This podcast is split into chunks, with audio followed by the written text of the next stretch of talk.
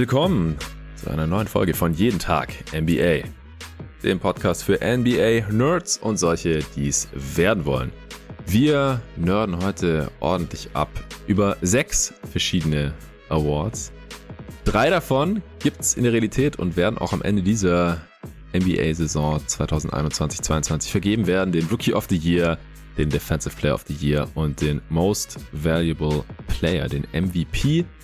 Die werden wir hier alle schön diskutieren, verschiedene Kandidaten vorstellen und äh, versuchen in eine Reihenfolge zu bringen. Jetzt zur Halbzeit dieser NBA-Saison. Die meisten Teams haben jetzt so 40, 41, 42 Spiele gemacht. Deswegen wird es mir wieder Zeit hier für das zweite Jeden Tag NBA Awards Update. Und da gibt es natürlich auch ein paar Jeden Tag NBA Awards, die es in der Realität gar nicht gibt.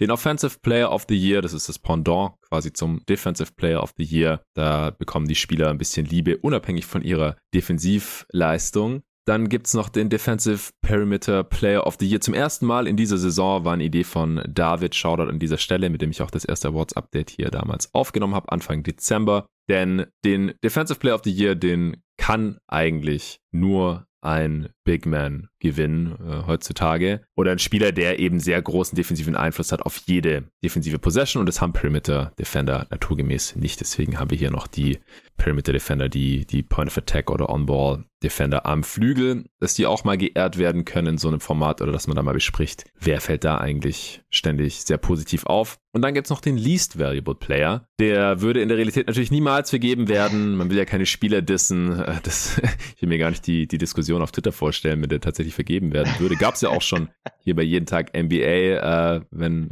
ich da auf Twitter die Awards präsentiert habe. Schon diverse Diskussionen. Ich finde es dieses Jahr da auch extrem schwer, aber ich bin sehr gespannt, wen äh, der Tobi da so alles ausgewählt hat, der heute hier mein Gast ist. Zum ersten Mal bei den Jeden Tag NBA Awards. Äh, Tobias Bühner. Hey Tobi. Hi Jonathan. Wir hatten ja schon die restlichen Awards, falls ihr die jetzt vermisst, äh, für die Supporter aufgenommen in der letzten Folge. Dunk of the Month, Game of the Month oder in dem Fall halt der letzten sechs Wochen seit dem letzten Award-Update eben hier äh, Sixth Man, äh, Coach of the Year, Comeback Player und Most Improved Player. Das ist aber exklusiv für die Supporter von jeden Tag NBA, die auf steadyhq.com slash jeden Tag NBA diesen Podcast monatlich finanziell äh, unterstützen und somit auch erst möglich machen. Diese Folge kann öffentlich und für jeden hörbar sein, weil wir einen Sponsor drin haben und das ist mal wieder Athletic Greens. Da gibt's jetzt kurz Werbung.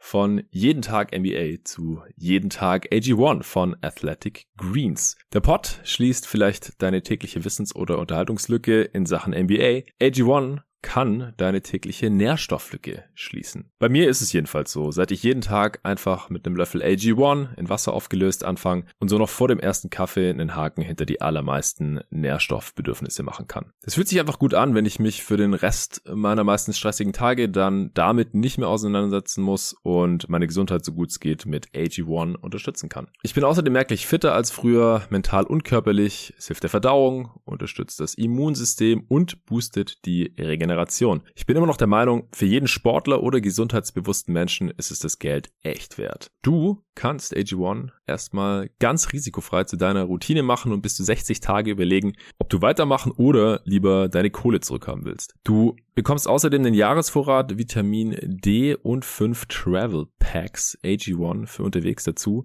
wenn du jetzt über meinen Link gehst. athleticgreens.com slash jeden Tag NBA. Wenn du also Bock auf die Morgenroutine nicht nur von meiner Wenigkeit, sondern von diversen Triathleten, Olympioniken, anderen Profisportlern, Fitness- und Gesundheitsexperten hast, dann probier's einfach mal aus. Du weißt ja wahrscheinlich, wie viel LeBron in seinen Körper investiert, also könntest du ein bisschen in seine Fußstapfen treten und dir und deinem Körper mit AG1 mal was richtig Gutes gönnen. Mit einem Abo bekommst du AG1 jeden Monat an die Haustür geliefert und das Abo kann natürlich jederzeit gestoppt werden. Also auf athleticgreens.com slash jeden Tag NBA gehen, Vitamin D3 und 5 Travel Packs mit abgreifen. Den Link dazu findest du selbstverständlich wie immer auch in der Beschreibung dieses Podcasts. So, das war's schon.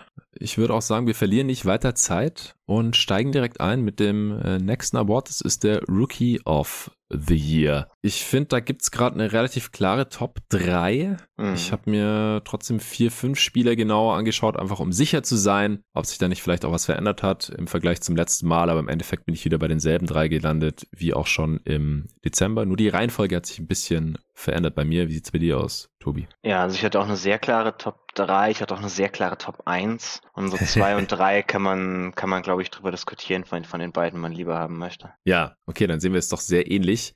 Wer hat's bei dir auf Platz 3 geschafft? Da habe ich Franz Wagner. Okay, ich habe da Scotty Barnes. Letztes Mal hatte ich da auch noch ah, Wagner, aber okay, den habe ich auf zwei. Ja, okay, dann äh, ist das unsere erste Abweichung hier. Und ich hatte es letztes Mal so und habe es jetzt aber getauscht, weil also Barnes hatte auch einen sehr starken Dezember, muss man sagen, habe ich gesehen. Offensivrating von 130, aber die Rolle ist halt deutlich kleiner als die von Franz Wagner, der auch äh, Rookie of the Month geworden ist im Dezember. Und deswegen habe ich Franz auf zwei geschoben und Barnes auf drei. Ja, also dadurch, dass Barnes halt am Anfang der Saison irgendwie größere Rolle hatte als Wagner, sie haben so ein bisschen quasi spiegelverkehrt. Also mhm. äh, jetzt hat auch Wagner mal so ein bisschen mehr Self-Creation zeigen müssen, was halt Barnes am Anfang der Saison viel machen musste, weil da halt kein anderer Ballhändler mehr bei Toronto übrig war. Jetzt war halt bei den Magic keiner mehr übrig.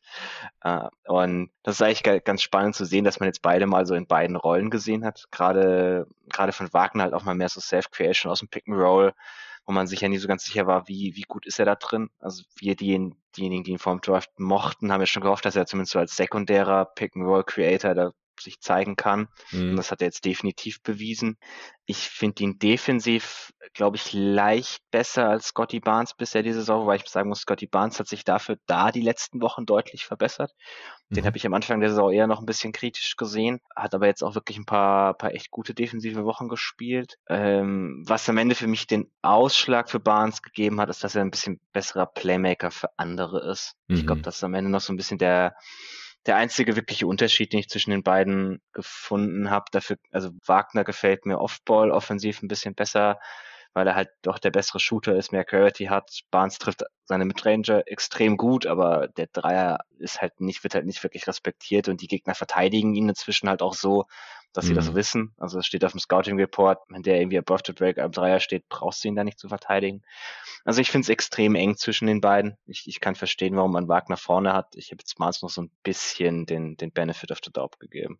Ja, wie gesagt, Barnes Rolle ist halt, seit Siakam auch zurückgekommen ist, immer kleiner geworden mhm. und jetzt im Dezember, Januar ist er noch so bei einer Usage von 16, 17 Prozent. Das ist halt, ja, reines Rollenspielerniveau im Prinzip. Im Dezember in den sieben Spielen, die er da auch nur machen konnte, da war der, wie gesagt, extrem effizient. Mhm äh, jetzt im, im Januar in den fünf dann, dann nicht mehr, würde ich jetzt aber auch nicht überbewerten. Ähm, statistisch gesehen hat er einen sehr positiven Impact auf jeden Fall auf das Game der Raptors, die ja auch immer besser in Fahrt gekommen sind jetzt äh, in diesem Zeitraum. Und, und Wagner, der hat halt einfach eine riesige Rolle gehabt, eigentlich im Dezember 25er Usage, im Januar 23er, war dabei noch ordentlich effizient den Kontext, den kann man hier halt nicht wirklich vergleichen. Dann ist halt die Frage, mhm. was gefällt einem da jetzt lieber bei einem Rookie? Große Rolle dabei effizient bei einem schwierigen offensiven Umfeld oder eine kleine Rolle äh, dabei hypereffizient bei einem äh, aktuell ziemlich gut aufspielenden Team. Für mich ist es auch relativ nah beieinander gewesen, aber habe mich jetzt da für Wagner entschieden. Ich habe mir mal noch mal Kate angeschaut, denn mhm. er ist mittlerweile produktiver geworden. Der Dreier fällt auch gut. Das Problem ist, er ist trotzdem noch schrecklich ineffizient, äh, was daran liegt, dass er Probleme mit Finishing hat und einfach aus dem Zweierbereich nicht besonders gut trifft. Also an Freiwürfen oder an Dreier liegt es wirklich nicht, dass er so ein mieses True-Shooting hat von, äh, ich glaube, ein bisschen über 50 Prozent. Und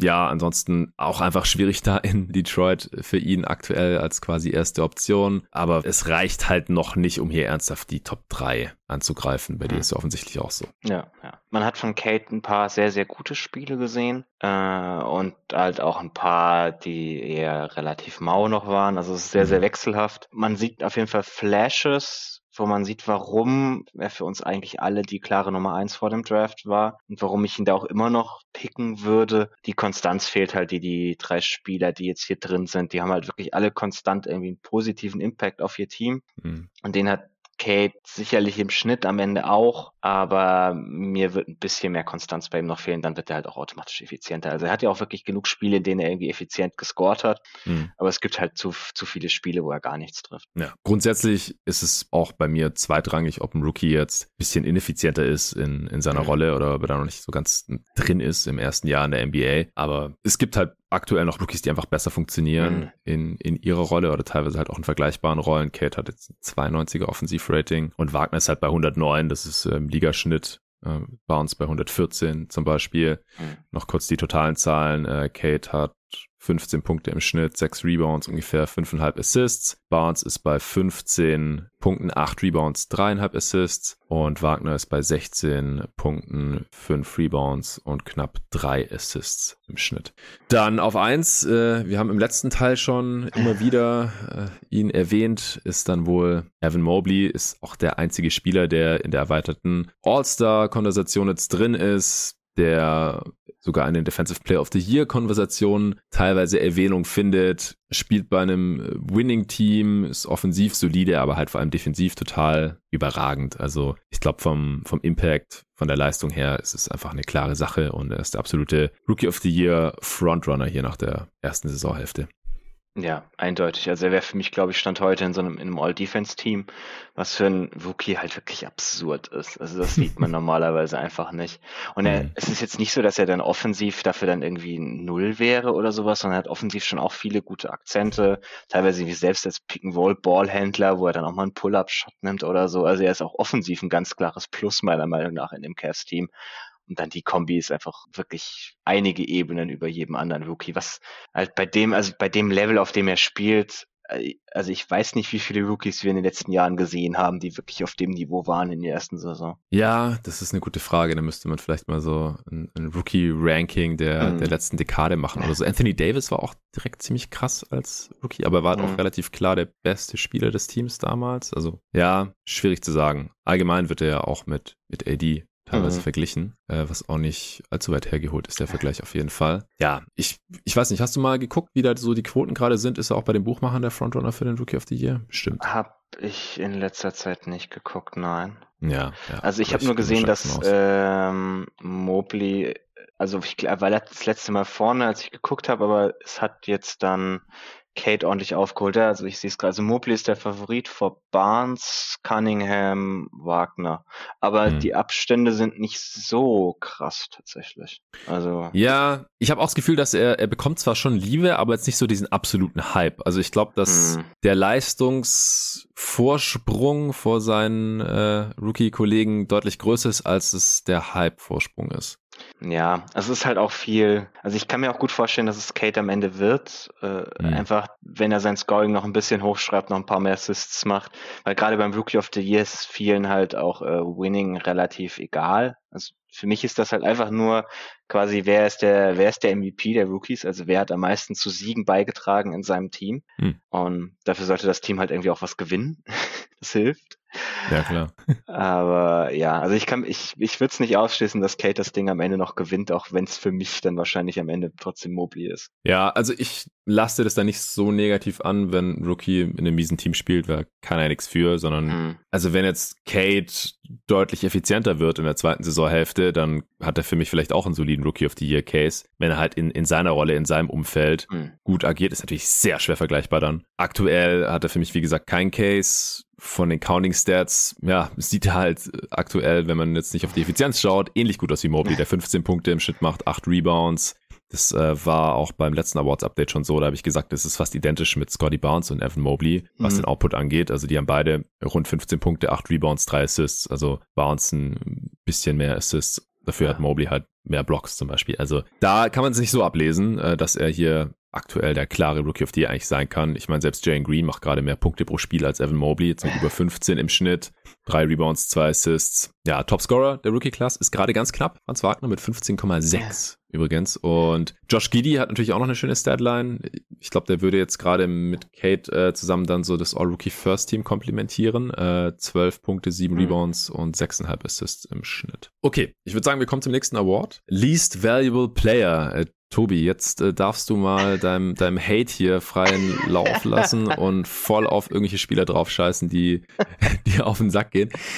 Nee, also ah, es, ist, es ist sehr schwer. Normalerweise sage ich ja auch immer, ja, Spieler, die, die spielen müssen. Letztes Mal ist dann aber Ben Simmons geworden, damit es halt nicht irgendwelche Mhm. Vertragsleichen sind. Ja, Hürde für den 10 Millionen Ja, und ja. spielt gar nicht mehr oder so. Äh, am besten noch irgendwie gestretch-waved, keine Ahnung, Josh Smith äh, Gedächtnis Award. Das, das wollen wir hier nicht. Deswegen bin ich gespannt, in welche Richtung du gegangen bist. Wie viele Kandidaten hast du überhaupt gefunden? Ja, also ich habe, ich nehme es schon mal vorweg, also ich habe Kyrie und Ben Simmons auf so einem geteilten ersten Platz, weil die mir einfach beide so unfassbar auf den Keks gehen, vor allem mit den Ausreden, die sie halt haben, um nicht hm. zu spielen. Hm. Ähm, also gerade Simmons, die Tage kam ja wieder ja, zwei, drei Wochen gutes Conditioning und dann ist er wieder fit genug, um zu spielen. Ich denke, ja. okay, in was für eine Therapie gehst du denn, dass dir zwei, drei Wochen Ausdauersport dafür reichen, aber okay. Ähm, ja, also, da, also ich finde mit dieser Aussage, da läuft, da läuft ganz vieles falsch. Also erstens mal halte ich es für Bullshit, weil, also, was, was macht er denn jetzt gerade die ganze Zeit? Wieso hält er sich denn nicht fit? Ja, also ich hatte eher so das Gefühl, dass man dadurch halt öffentlich manche Teams abschrecken möchte, die halt einen Win-Now-Move machen wollen, weil wenn er dann irgendwie nochmal zwei, drei, vier Wochen fehlt, bis er spielen kann, das, das bringt ja dann, keine Ahnung, mhm. die Kings vielleicht auch nicht ins Play-In oder so. Und dass dann aber halt Rich Paul hergehen kann, wenn wirklich Interesse besteht, so, ja, hey, das haben wir nur so gesagt, der, der ist eigentlich topfit und der könnte morgen spielen.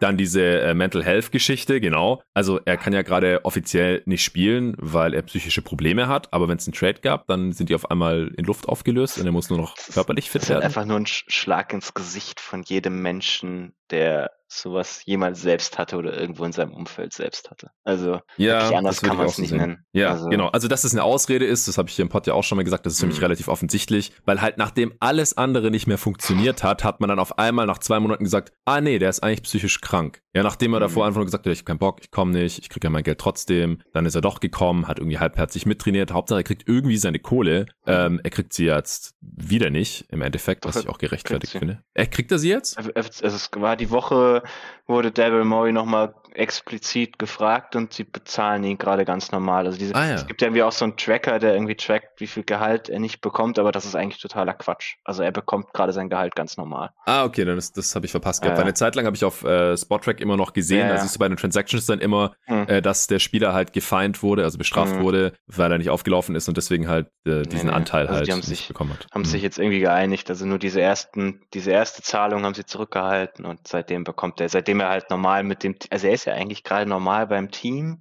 Er macht irgendwie so die täglichen Aktivitäten mit dem Team, außer trainieren und spielen. Also es ist, es ist einfach so total merkwürdig und ich finde halt vor allem die Art und Weise, wie das präsentiert wird, so ein bisschen ekelhaft, um ehrlich zu sein. Da passt er dann ganz gut zu Kyrie. Das ist halt, äh, ja, bei dem ist es, ich weiß nicht, wie man das nett ausdrückt, aber es ist halt auch so eine, so eine Verharmlosung von irgendwas, das gesellschaftlich eigentlich ein wichtiges Thema gerade ist, was ich ein bisschen, bisschen hart finde. Und sie allein deswegen zusammen hier auf Platz eins geschoben habe. Aber ich kann ansonsten, ich weiß nicht, ich will auch gar nicht ewig über das Thema reden, um ehrlich zu sein. Ja. Ähm, ansonsten habe ich jetzt hier quasi, also ich finde den Award wahnsinnig schwierig, weil, also so die Spieler, die ihrem Team am meisten wehtun, also mir fiel irgendwie so direkt Kevin Porter Jr. ein, ja. die die, bei denen ist es halt irgendwie, also das sind meistens halt irgendwie junge Spieler, die in einer zu großen Rolle sind, bei denen das mehr oder weniger irgendwie egal ist. Also das tut den Rockets nicht wirklich weh, dass er halt dem Team schadet. Ich habe ihn jetzt mal als dritten Spieler trotzdem noch so drin gelassen auf Platz drei. Ja, ich auch. Ah. Ich hatte den letzten Mal auch schon hm. erwähnt. Vor allem, er hat ja seither auch noch ein bisschen was dafür getan, dass er sich diesen Platz verdient hat, weil er einfach in der Halbzeitpause nach Hause gefahren ist, also keinen Bock mehr hatte. Das, das schlägt ja genau in dieselbe Kerbe. Also nicht in dieselbe, also schlägt eigentlich noch mal eine andere Kerbe rein, in denselben Stamm. Ähm, zusätzlich zur ersten, die halt einfach sein, sein schlechtes Spiel war. Hm. Und ich glaube halt auch, dass es da nicht das perfekte Entwicklungsumfeld ist. Jalen Green hatte ja auch massive Probleme, da neben ihm zu spielen. Das ist halt wahrscheinlich der Punkt, den man tatsächlich dann irgendwie anbringen kann, wenn du sagst, okay, was schadet deinem Team? Weil es muss klar sein, den Rockets kann es gerade eigentlich nur darum gehen, Jalen Green zu entwickeln. Und ich glaube, es würde der Entwicklung von Jalen Green besser tun, wenn er einen Point Guard neben sich hätte, der ein bisschen mehr tatsächlich eine NBA-Offense führen kann, der ein bisschen besserer Playmaker ist, der ihn ein bisschen auch mal in Szene setzen kann ab und zu. Ja, ja, ich denke auch. Ja, okay, dann können wir uns auf jeden Fall auf Kevin Potter Jr. einigen. Wen hast du noch? Ja, also oben drüber habe ich dann noch zwei Spieler, die irgendwie halt hauptsächlich in so eine Kategorie fallen von äh, große Rolle, ineffizient. Man, der Name würde deutlich mehr erwarten lassen, als sie bringen. Also ich habe auf Platz zwei habe ich Julius Randle, der wirklich eine underrated grausame Saison spielt. Ja, ja, ja. Also 101er O-Rating, 50,9% Two-Shooting, die Jumpshots fallen einfach nicht mehr, die letztes Jahr gefallen sind. Weder Zweier noch Dreier. Also gerade Dreier sieht halt letztes Jahr jetzt plötzlich aus wie ein totales wie eine totale Anomalie. Mhm. Äh, Zweier geht halbwegs, aber ist auch deutlich runtergegangen. Er ist defensiv halt auch wirklich nicht gut dieses Jahr. Das war ja letztes Jahr auch okay irgendwo in dem, in dem Teamkonzept, aber er ist dieses Jahr ganz oft auch so ein bisschen der, der Point of Failure. Die Knicks sind ohne ihn auf dem Feld halt 14 Punkte besser pro 100 Possessions als mit ihm. Klar, das ist, liegt nicht an einem, liegt nicht an einem an ihm. Die Bank ist einfach also das Team ist sehr tief und der Rest der Starter ist nicht gut, aber also er wäre halt der Spieler, von dem man mehr erwarten würde. Also es wäre immer so ein bisschen rein, okay, was erwartest du von dem Spieler und was, was zeigt er dann? Und ich, also das ist Junius Randle dieses Jahr schon echt schwach. Ja, ich gucke immer so ein bisschen, weil man hat man es ja so gar nicht auf dem Schirm, jetzt nicht, dass ich es überbewerten würde. Mhm. Aber bei Basketball Reference kann man bei den Play-by-Play-Stats ja auch nach den schlechtesten oder besten On-Off-Werten sortieren. Mhm. Und das ist manchmal ganz aufschlussreich, weil es gibt gar nicht so viele Spieler, die da wirklich einen richtig miesen mhm. Wert haben, weil die kriegen früher oder später auch halt keine, genau, keine Spielzeit mehr. äh, weil die, erstens mal, ich glaube, die meisten Coaches oder Coaching-Staffs oder das Analytics Department oder wer auch immer sieht es dann halt irgendwann und sagt so, ja, lass mal ausprobieren, entweder andere Lineups oder den halt nicht mehr zu spielen, vielleicht läuft es dann irgendwie besser. Ähm, oder das äh, über eine größere Sample Size bügelt sich das dann irgendwie aus, weil, keine Ahnung, wenn ein Spieler drauf ist, treffen die Gegner auf einmal 50 Prozent ihrer Dreier oder so, vielleicht für ein paar Wochen und dann irgendwann nicht mehr. Aber es gibt 16 Spieler, die einen Wert von minus 10 oder schlechter haben, also wo das Team um 10 Punkte schlechter spielt oder ja, mhm. die Differenz zwischen Offense und Defense einfach 10 das, Punkte minus das, betrifft. Das läuft schon wieder auf eine ganz fiese Trivia raus hier, oder wie? Eine ganz fiese was? Trivia. Trivia? Dieses Mal rate, nein, ich, dieses Mal rate nein, ich nicht. Nein, du, du, musst diesmal nicht raten. Äh, aber Jules Randle ist mir da auch äh, untergekommen, sag ich jetzt mal, weil er so nominell eigentlich der, der beste Spieler ist äh, in diesen Flop 16, mhm. sage ich jetzt mal. Also da sind halt viele junge Spieler dabei ja, oder ja Spieler, die sowieso nicht so viel spielen oder die für die Nuggets Bank spielen. Also Campazzo hat den schlechtesten Wert. Oh Gott. Aber er kann ja nichts dafür, dass seine Minuten so mehr oder weniger mit Jokic gespiegelt werden, weil er ja, dann halt so klar. quasi der Backup-Playmaker sein soll. Der hat minus 21,5 Das ist halt auch nochmal fünf, fünf Punkte schlechter als der zweitmieseste Temple von den Pelicans. Äh, John Michael Green ist auf vier äh, von mhm. unten quasi. Äh, Cam Reddish, gestern getradet worden, Platz fünf äh, zu den Knicks, die da halt auch ein paar Vertreter haben. Knicks äh, Starter. Äh, Starter. genau, es ist halt Randall. Nuggets. genau, das Gegenteil. Äh, Randall ist auf Platz 13 mit minus 10,9 laut Basketball Reference. Du hast wahrscheinlich bei Clean Glass geschaut. Mhm, das ist nochmal extremer. Das ist extremer, weil es Garbage Time bereinigt ist und wahrscheinlich in der Garbage Time ist manchmal ein bisschen besser lief für Randall offensichtlich. Und äh, Barrett ist auf 16, der hat minus 10 glatt. Randall trifft seine Dreier 10% schlechter als letzte Saison und mhm. ist halt sogar unter seinen Karrierewert wieder runter regressiert. Das habe ich jetzt auch nicht so kommen sehen, aber ich glaube, wir hier im Pod haben oft genug darauf hingewiesen, dass es mit Randall ein bisschen fluky aussieht einfach und dass man da jetzt wirklich mal aufpassen mhm. soll und ja, Gott bewahre nicht ins All-NBA Second Team und solche Sachen. und mal gucken, wie das in den Playoffs läuft und, läuft und es liefert überhaupt nicht gut. Solche Sachen. Ja, also bei Randall, da, da würde ich auf jeden Fall, würde ich auf jeden Fall mitgehen. Also hattest du ihn jetzt auch hier drin in deinen drei oder wie? Nee, ich hatte ihn nicht drin, aber du hast okay. mich sehr schnell davon überzeugt. Also ich habe ihn da vorhin gesehen ähm, und habe auch gedacht, er wäre bestimmt ein Kandidat, aber mhm. Ich hatte halt noch Simmons und Kyrie und Kevin Potter Jr. Ah, okay. und dann habe ich auch immer noch Russell Westbrook ja. hier drin stehen. Das ist der eine Name, der auch noch von meiner Liste fehlt. ja, die, die Lakers sind ja mittlerweile offensichtlich auch auf den Trichter gekommen und wollen jetzt irgendwie traden und das, also das ist ja wohl der größte Witz. Also als ob das jetzt eine Überraschung gewesen wäre, was für ein Spieler Westbrook ist und wie schlecht er natürlich auch zu LeBron und überhaupt in dieses Team reinpasst, mhm. als müsste man es erstmal ausprobieren. Ja, und, und dann merken, oh, äh, passt irgendwie nicht, funktioniert nicht so gut. Und dann ist auch noch gnadenlos überbezahlt, diese und nächstes Jahr. Äh, vielleicht wollen wir den doch nicht haben jetzt hier so.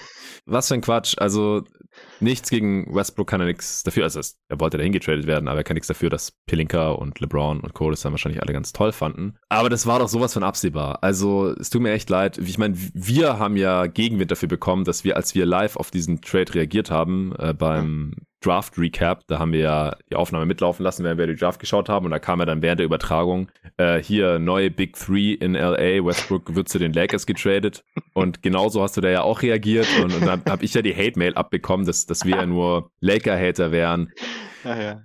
Nein, nein, das, das hat damit überhaupt nichts zu tun. Das, es ist einfach spielerisch ein, schlechter Fit. Westbrook ist in der Age 33 Season. Ja, er hatte letzte Saison einen krassen Stretch und ja, das Jahr davor in Houston auch. Aber das waren halt auch Teams, die noch halbwegs auf ihn zugeschnitten waren und wo er im Halbfeld quasi jede Entscheidung äh, getroffen hat. Und äh, die Counting Stats sehen ja auch schon wieder okay aus. Also 19 Punkte, 8 Rebounds, 8 Assists. Wenn er dafür jetzt mal zur Abwechslung nicht ins All-Star-Team gewählt wird, dann, dann gehe ich ja schon feiern so. Aber es, es, es ist einfach ein ganz mieser Fit in LA. Er, er ist so ineffizient wie noch nie seit seiner Rookie-Saison. Es ist defensiv sehr wild. Also wie gesagt, alles keine mhm. Überraschung. Ich will das jetzt auch nicht alles nochmal wiederholen, aber dann, wo er dann manchmal hinrotiert und rumrennt in der Defense, ich habe keine Ahnung, was er da macht. Er hat dann immer wieder Stretches, wo er deutlich weniger Turnovers hat, was aber auch in erster Linie dann daran liegt, dass er allgemein kaum noch was versucht und dann hat er natürlich auch weniger Turnovers, wo er dann total passiv wird und einfach irgendwie LeBron machen lässt, aber Offball ist Westbrook halt auch nicht so wirklich mhm. zu gebrauchen, weil er halt einfach kaum Gravity hat. Dreierfeld äh, schlechter als letzte Saison noch mit 29 Prozent. Freiwurfeld immer noch nicht mit 66 Prozent. Also das ist, ist alles ziemlich tragisch mit Ansage. Also das Hauptproblem, das ich mit der ganzen Geschichte noch habe, ist, dass die Minuten ohne LeBron mit Russ halt offensiv auch schlecht sind. Also sie sind mit LeBron ohne Russ im 13. Percentile offensiv. Das war ja noch die Hoffnung, und, ja, dass genau, das wenigstens und, klappt. Und, und da steht ja noch Anthony Davis bei der Hälfte von den Minuten irgendwie auf dem Feld, weil sie am Anfang ja schon viel so gemacht haben, dass Russ und AE dann jetzt zusammenspielen. Also wenn er nicht mal in den Minuten dann irgendwie die Offense zusammen mit AD, klar, der, der Supporting Cast außenrum ist da nicht toll, aber es ist halt trotzdem noch für 13. Percentile nicht, also ist nicht das Wahre.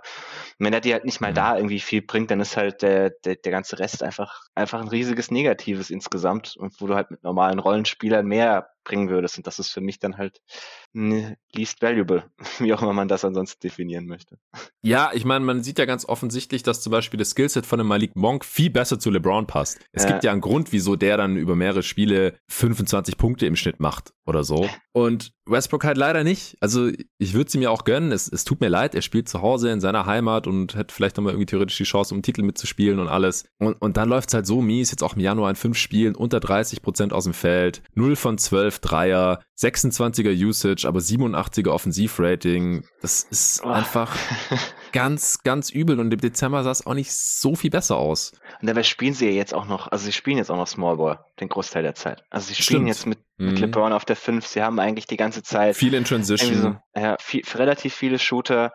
Also du findest, glaube ich, nicht viele Aufstellungen mit dem Kader, die noch besser zu dem passen, was Westbrook halt ist. Und das läuft bei ihm dann trotzdem noch nicht. Also schwierig. Ja, sehr schwierig. Und genau das, was du gerade noch gesagt hast, was ich besonders schade finde, ist, also dass es neben LeBron nicht ideal ist, das war klar und auch neben AD, aber der ist jetzt eh gerade draußen. Aber vor allem, wenn, wenn er dann halt quasi eigentlich seine Show hat und alleine auf dem Feld ist und ein bisschen Shooting um sich rum hätte oder so, dann läuft es halt auch nicht besser. Also mhm. das hilft dem Team halt leider auch nicht. Das war so ein bisschen die Rechtfertigung, so ja, aber wenigstens, wenn LeBron dann irgendwie mal ein Spiel Pause macht oder wenn er auf der Bank sitzt oder so, dann, dann kann Westbrook quasi seine Rolle übernehmen und so ein LeBron Light äh, mimen. Und das geht halt irgendwie auch nicht mehr. Sehr schade. Gut, dann kommen wir zum Defensive Player of the Year. Fand ich sehr spannend, mir das mal genauer mhm. anzuschauen. Ich äh, habe jetzt zum ersten Mal zur Saisonhalbzeit habe da schon eine ordentliche Sample Size auch mal ähm, einen statistischen Deep Dive gemacht, denn bei Rim Protectern oder defensiven Bigs, da kann man ja den defensiven Impact immerhin statistisch ganz gut ablesen. Das ist bei dem Defensive Perimeter Player of the Year eigentlich totaler Quatsch. Da braucht man eigentlich keine Stats mit zu Rate ziehen. Bei Bigs, da kann man, wenn man halt eine Kombination aus verschiedenen Sachen nutzt, ich würde mir da niemals nur ein, zwei Zahlen angucken und sagen, hier, der ist der Defensive Player of the Year. Aber wenn man halt verschiedenste Sachen anschaut, dann hat man da schon eine sehr gute Ergänzung natürlich noch zusätzlich zum Eye-Test. Und ich habe eine sehr klare Top 3 und innerhalb dieser Top 3 da jetzt aber auch stand jetzt eine sehr klare Reihenfolge gefunden. Wie sieht's bei dir aus? Ja, also geht mir recht ähnlich. Ich habe so eine Top 3 und dann noch so einen äh, Name to Mention am Ende, aber auch eine relativ klare Reihenfolge innerhalb der Top 3. Bei mir ist es, glaube ich, deutlich mehr Eye-Test geworden. Ist gar nicht mehr so viel danach geguckt. Aber von den Spielern habe ich halt defensiv auch tatsächlich sehr, sehr viel gesehen. Deswegen ja. traue ich mir das an der Stelle ganz gut zu. Bei dem Perimeter-Player hast du mich ein bisschen in Probleme gebracht, aber ist okay. ja, nee. also ich, ich habe da auch keine feste Reihenfolge, da kommen wir dann gleich zu. Da können wir gerne einfach nur so ein bisschen über ein paar Namen diskutieren, weil ich finde es eigentlich Quatsch, Spieler ja, irgendwie okay. versuchen zu ranken, wo ich nicht von allen gleich viel gesehen habe. Das ist, das ja. geht einfach nicht aber, bei dem. Also vielleicht zurück. Also der, der Name to Mention ist für mich Evan Mobley, den ich tatsächlich mhm. jetzt auch so in der erweiterten Konversation sehe, was halt, wir haben ja vorhin schon über ihn diskutiert, aber ja. einfach nur, dass man den Namen da nochmal mit reinschmeißt von einem Rookie, finde ich schon krass. Aber die Top 3 waren dann für mich auch ganz klar abgegrenzt. Ich bin mal gespannt, ob wir es auch in derselben Reihenfolge haben. Wen hast du denn an drei? Ja, also erst noch kurz zu Mobley. Ich ähm, habe teilweise auch immer noch nach ihm geschaut, wenn ich schon die ganzen anderen Sachen mhm. nachgeschaut habe. Und äh, ich habe ihn jetzt mal so, also auch auf vier geschoben, wenn man so will. Mhm. Es gab noch einen Namen, den ich auch noch mit reingenommen habe. Ich habe dann da nicht mehr genau abgegrenzt. Aber allein, dass er halt schon bei diesen, dass er schon Teil dieser Überlegungen ist, das ist schon sehr, sehr cool. Äh, auf drei habe ich jetzt Draymond Green. Ich bin. Ja, okay, habe ich genauso. okay, ich wollte gerade sagen, ich bin sehr gespannt, wie dein äh, Eye-Test jetzt zu meinem Eye-Test und meinen Stats, die ich rausgesucht habe, passt. Aber Draymond hat halt von meiner Top 3, glaube ich, den geringsten Impact. Einfach aufgrund seines Spielertyps und auch aufgrund des defensiven Systems der, der Warriors. Mhm also wenn er auf dem Feld ist, hat er mit den Warriors die beste Defense und ich glaube, mhm. wir können es jetzt einfach mal raushauen, das macht die Diskussion oder den Vergleich ja. ein bisschen einfacher. Äh, Rudi Gobert und Janis. Ja. Klar. Okay. ähm, er hat die beste Team Defense. Ja, die Warriors haben die beste Defense mhm. der Liga, äh, laut Clean the Glass 103,3. Und auch wenn er auf dem Feld ist, ist es besser, als wenn Gobert mit den Jazz auf dem Feld ist defensiv und Janis mit den Bucks auf dem Feld ist. Da ist Draymond im 95. Percentile. Was gegen ihn spricht, ist, dass die Warriors ohne ihn defensiv auch sehr gut sind. Also er hat einfach sehr gute defensive Teammates. Ja. Das macht es schon mal sehr viel einfacher als für Janis und vor allem für Gobert. Das mhm. erklärt auch, dass die Warriors Defense, wenn er nicht auf dem Feld ist, kaum abfällt. Das war zu Beginn der Saison ja sogar noch umgekehrt. Da war die Warriors Defense ohne ihn sogar besser. Das äh, sah dann schon sehr komisch aus. Ich würde das auch nicht überbewerten, weil man kann es ihm auch schwer anlasten, wenn einfach er gute defensive Teammates hat und Curry ein guter defensiver Coach ist und dieses System einfach sehr gut funktioniert. Aber das ist auf jeden Fall schon mal kein Argument für ihn, dass diese Defense quasi mit ihm steht und fällt und, und er die erste in der Top-Defense macht, wie es halt bei Gobert und äh, ein Stück weit auch Janis der Fall ist. Was bei Draymond auch ganz gut aussieht, ist, dass die Gegner sehr viel weniger zum Korb ziehen, wenn er auf dem Feld ist. Äh, 5% weniger Rim-Attempts, das ist das 97. Percentile. Sie treffen ein bisschen besser, wenn er auf dem Feld steht, aber das würde ich jetzt auch nicht überbewerten. Das ist nur 1% besser. Habe ich noch irgendwas Interessantes? Ja, er contestet deutlich weniger Würfe als Gobert oder Janis. Aber das liegt halt auch daran, dass die Warriors viel switchen und dann steht er halt irgendwo am Perimeter, während vielleicht mal am Korb abgeschlossen wird, dann kann er das halt auch nicht contesten. Das ist halt das anderes, wenn man Drop Defense spielt und schaut, dass der defensive Big immer in der Nähe des Rings ist. Und die Gegner finishen auch ein bisschen besser als gegen Gobert oder Janis, was halt auch ein bisschen seiner Körpergröße geschuldet sein wird, denke ich. Hm. Ja, also kann ich mich den meisten nur anschließen. Die Warriors spielen mit ihm weniger Switching als früher. So hm. wäre jetzt so mein Eye-Test. Also immer noch mehr als mit den anderen beiden, die jetzt hier in der Top 3 sind, aber deutlich weniger, als ich vor der Saison dachte, dass sie es vielleicht tun würden. Und sie versuchen schon, ihn, ihn relativ nah im Korb zu halten, wenn irgendwo möglich. Und er, also er macht halt mit seiner Kommunikation wahnsinnig viel wett, was glaube ich irgendwie irgendwie schwierig zu, zu bewerten ist immer so ja. von außen, aber du siehst halt, wie viel er dirigiert. Das ist nochmal mehr als irgendwie bei Janis oder so aber er hat einfach deutlich mehr Hilfe. Also da sind halt außenrum Spieler am Perimeter, die, die sehr intelligent verteidigen, die teilweise sehr gut verteidigen. Also irgendwie Gary Payton Jr. spielt wahnsinnig starke defensive Saison. Otto Porter hatten wir vorhin schon, der macht halt viele, also es sind halt vor allem auch viele Veteranen, die die, die richtige Rotation machen, die die richtige mhm. Rotation früh machen. So Andre Iguodala ist nicht mehr der Allerschnellste, aber er steht trotzdem auffallend häufig irgendwie am richtigen Fleck, wenn der Gegner drivet, weil, er, weil er sich das halt wahrscheinlich so ein bisschen vorher schon denken kann, wo der hin will. Klar. Ähm, es ist ganz, ganz viel auch, auch wirklich gute Scouting Reports. Also das merkst du bei den Warriors. Die drücken Spieler ganz, ganz viel so oft, also ich weiß nicht, so das beste Beispiel ist irgendwie Lonnie Walker, wo du immer sagst, ja, drück ihn auf seine schlechte Hand beim Drive, dann kommt da nicht mehr so sonderlich viel. Es gibt Teams, die damit grausam durchfallen, wo du siehst, okay, irgendwie hat sein Gegenspieler den Scouting Report nicht gelesen. Mhm. Und dann gibt's halt Teams, wo das, wo das sehr gut funktioniert. Und die Warriors sind halt so ein Team, wo das, wo das gegen alle Gegenspieler auffällt, dass sie das wirklich sehr gut machen. Und das ist halt alles eher so Dinge, die ich eher dem System anrechnen würde als Green selbst. Deswegen habe ich ihn jetzt auch, obwohl halt die, die Warriors Defense halt die mit Abstand beste der Liga ist, ihn trotzdem ans Ende geschoben. Und ich, ich schätze mal, er dürfte, glaube ich, so der, der Odds Favorite sein. Das ist wahrscheinlich mm. dem einen oder mhm. anderen jetzt komisch vorkommen wird, warum er dann bei uns doch recht deutlich die Nummer drei ist. Aber ja, liegt auch nicht daran, dass er nicht so gut ist oder so, sondern dass ich die anderen einfach ja, als noch besser genau. ansehe. Ja. ja. Gut, dann sehen wir das ja gleich. Äh, bin gespannt. Äh, ich habe Janis auf zwei. Ja, habe ich auch. Ah, langweilig. ich dachte schon, das sind jetzt hier die Hot Takes. Aber nee. gut, äh, ich, ich hau mal wieder kurz das statistische Profil raus. Die Defense der Bucks ist schlechter als die der Warriors, aber besser als die der Jazz. Und zwar aktuell auf Platz 7. 107,9. Wenn Janis drauf ist, dann ist er noch besser, 105,4. Das ist der schlechteste Wert von diesen dreien, also schlechter als Gobert und auch äh, Draymond. Trotzdem 86. Percentile, also eine sehr elitäre Defense, wenn Janis mit den Bucks äh, auf dem Feld ist. Die Bucks Defense ist nicht mehr ganz so mies wie noch beim letzten Awards Update. Da war die Bucks Defense ohne Janis im sechsten Percentile.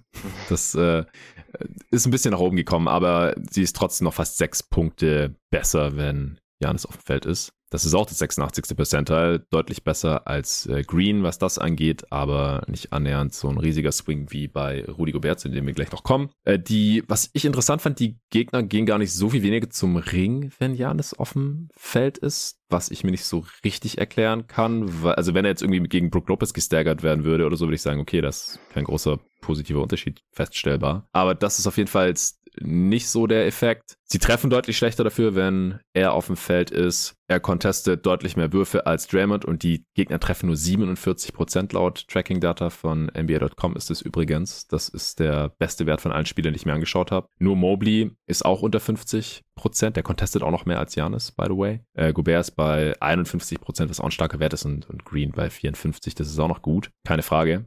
Also, Janis bekommt ja gerade schon auch relativ viel Hype als Defensive Player of the Year. Er spielt ja auch deutlich mehr als einziger Big in der Defense oder ja, neben Portis ist ja dann eher ich auch der äh, primäre. Rim Protector und Lopez war ja immer so ein bisschen der sneaky Defensive Player of the Year mhm. Kandidat bei den Bucks in der Regular Season teilweise und der spielt ja diese Saison jetzt gar nicht mit. Sie spielen viel mehr Small oder hatten jetzt Cousins da teilweise noch mit drin. Also, dass sie eine sehr starke Defense stellen, das ist zwar teilweise auch noch der Verdienst von, von anderen Spielern und äh, auch von Bud, aber schon auch in erster Linie von Janis, würde ich sagen. Aber der Impact von Gobert ist dann halt doch nochmal ein gutes Stück größer, würde ich behaupten. Ja, also sehe ich recht ähnlich.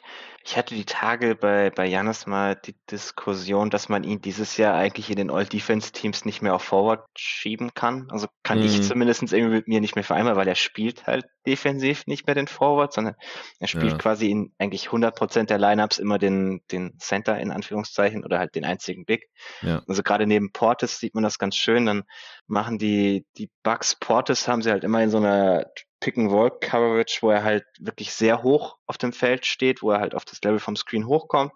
Und das macht er ganz gut, also er ist wirklich sehr aktiv aber wird halt dann, also es ist halt so ein Scheme, wo du halt recht oft auch geschlagen wirst, weil es ein einfacher, einfacher Durchsteckerpass und der Gegner hat dann so eine, so eine freie Driving Lane eigentlich. Und das funktioniert halt nur deshalb, weil Janis dahinter aushilft. Und das ist, ich weiß nicht, vielleicht ist das zu einem Teil so ein bisschen der Grund zu dem, was du genannt hast, dass es gar nicht so viel weniger Abschlüsse sind, mhm. weil weil das halt auch so aus so Scramble-Situationen passiert, wo er hinrotiert und dann eher halt eher noch den den Contest spielt, als dass er irgendwie schon die Präsenz hat und so weit vorher da ist, dass man es gar nicht erst mhm, probieren mhm. würde oder so.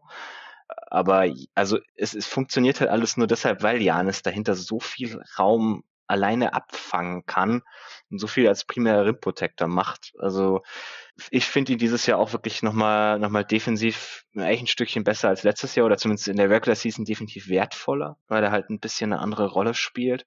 Und da hatten wir ihn ja beide schon relativ klar im All-Defense First Team. Also macht ja. nur, macht nur Sinn, dass er jetzt auch ganz weit oben in der Konversation hier ist. Ja, genau. Also er ist halt so vom Roamer auf der 4 quasi neben einem traditionellen äh, Rim Protecting Big noch meistens jetzt zum zu diesem eben traditionellen Rim Protecting Big mutiert aus äh, der Not heraus eigentlich. Und das kann halt auch sehr sehr gut und ist halt hat halt tendenziell noch mehr Impact oder eine größere Wichtigkeit. Und in einer anderen Rolle ist er auch schon mal Defensive Player of the Year geworden. Also er hat auch einen sehr sehr guten Case würde ich auf jeden Fall auch so sehen. Aber Rudy Gobert hat halt eine noch größeren Impact mhm. und ist meiner Meinung nach mal wieder der beste Regular Season Defender dieser Liga.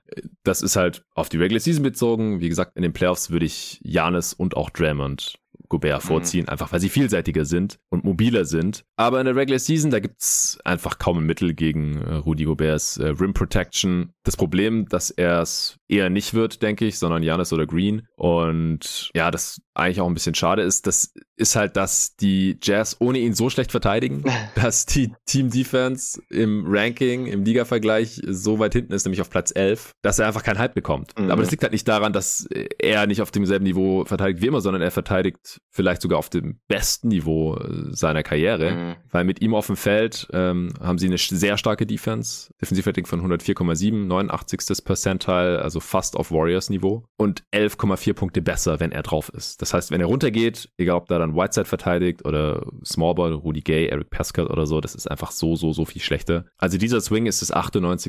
Percentile der Liga. Es gibt fast keinen größeren defensiven Swing, als wenn Rudy Gobert vom Feld geht. Das heißt, er ist die Jazz-Defense eigentlich alleine. Also ohne den wären die, keine Ahnung, irgendwo in den 20ern oder Platz 25 vielleicht sogar irgendwie sowas.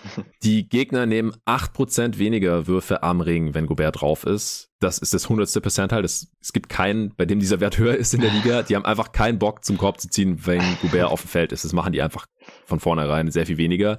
Und es ist auch der höchste Wert seiner Karriere. Sie treffen auch sechs Prozent weniger, wenn Rudy Gobert da ist. Also die Würfe, die sie dann noch irgendwie nehmen, äh, treffen sie sehr viel schlechter. Das ist auch ein riesiger Swing. Und das kann man halt immer auch wirklich dem Rim Protector dann zuschreiben. Weil, warum werden Layups und Dunks nicht getroffen? Ja, wahrscheinlich, weil es einen sehr guten Contest gab. Weil offene Layups machen NBA-Spieler halt zu 90 Prozent oder noch mehr. Das ist nicht wie ein offener Dreier. Das ist was ganz anderes. Da spielt Shooting Luck oder Pech oder Make or Miss League, solche Sachen, die spielen da einfach keine Rolle so nah am Ring. Ja, die 6% weniger sind auch 93. Percentile, also auch absolut elitär. Die Gegner scoren auch 7,1 Punkte weniger, wenn Rudy Gobert drauf ist im Halbfeld. Das ist auch nochmal deutlich besser als bei Janis und Draymond. Bei Draymond scoren die Gegner äh, interessanterweise sogar besser, wenn er auf dem Feld steht. Dafür in Transition viel schlechter.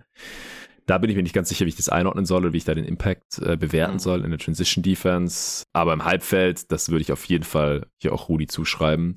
Auch 92. Percentile. Er contestet auch mit Abstand die meisten Würfe von den unseren drei Top-Kandidaten. 7,7 laut NBA.com. Das ist der fünfthöchste Wert der Liga. Joel Embiid und Mobley, die ich mir auch noch angeschaut hatte, die sind äh, da noch ein bisschen drüber. Wie gesagt, 51% treffen die Gegner gegen Gobert, das ist auch ein sehr starker Wert. Er blockt auch 2,3 Würfe pro Spiel. Die Blockrate von 3,6 Prozent der gegnerischen Würfe, die er eben blockt, wenn er auf dem Feld ist, ist auch 93. Percentile. Also es gibt ja auch einen Grund, wieso die so Schiss haben, zum Korb zu gehen und so viel schlechter treffen, weil Gobert auch einfach einer der besten Shotblocker dieser Liga ist. Er fault auch sehr wenig. Weniger als die anderen mhm. beiden Dudes. 2,7% Foulrate ist auch 86. Percentile. Da ist Green zum Beispiel deutlich schlechter. Der fault relativ viel. 63. Percentile mit 3,5%.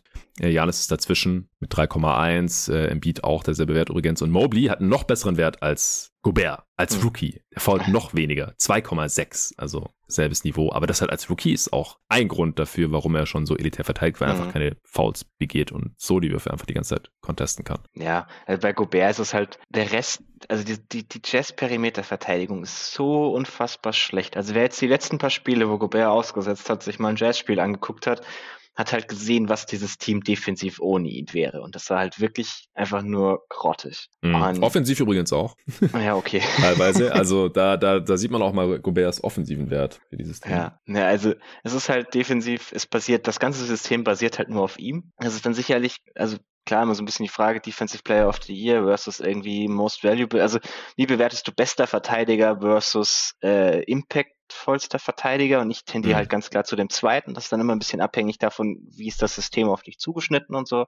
Mhm. Und das System der Jazz ist halt sehr darauf zugeschnitten, dass, dass Gobert das alles im Alleingang macht, aber dass er diese Last tragen kann, ich glaube halt nicht, dass das irgendein anderer Spieler der Liga kann. Und deshalb wäre für mich wieder relativ deutlich die Nummer eins. Ich weiß nicht, ob es vielleicht auch deswegen nicht wird, weil irgendwie er in der Sprache der Spieler nicht so, also du merkst auf dem Feld, dass sie Angst davor haben, aber irgendwie hinterher in den Interviews dann angeblich nicht mehr.